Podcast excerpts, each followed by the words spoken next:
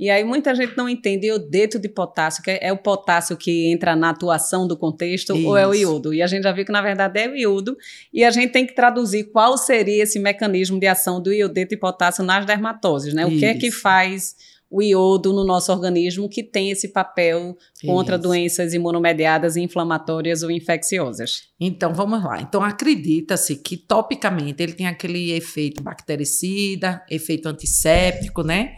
E que é, ele, assim, na, na literatura fala-se que ele poderia ter um efeito é, contra o fungo também, assim, dentro Efeito não direto. só direto, né? Principalmente o Sporotrix, né? Que é muito que é o estudo que eles mais falam.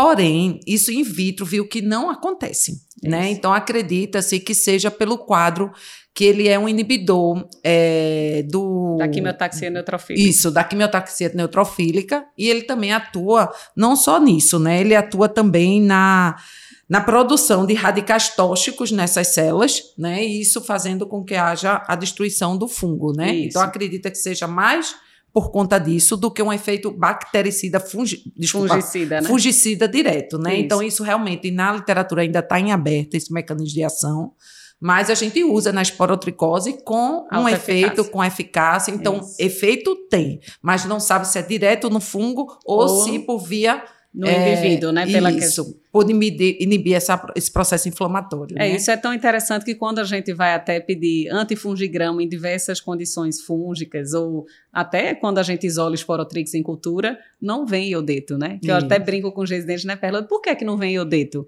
Aí elas às vezes, né? Eu digo, parem para pensar, vocês sabem que usa iodeto, mas o iodeto muito provavelmente não tem uma ação antifúngica direta. Você tem uma ação muito mais imunomoduladora, né? De modular essa quimiotaxia de neutrófilos, de modular a, a liberação de radicais livres, e isso vai atuar contra o fungo, mas muito mais provavelmente pela atuação no hospedeiro, estimulando essa imunidade a combater o fungo, do que diretamente, Diretamente na parede ou qualquer outra estrutura Sim. celular do fungo, diferente de outros antifúngicos, né? Exatamente, que normalmente é, vai atuar direto, Direto no no fungo mesmo, fungo, matando o fungo, né?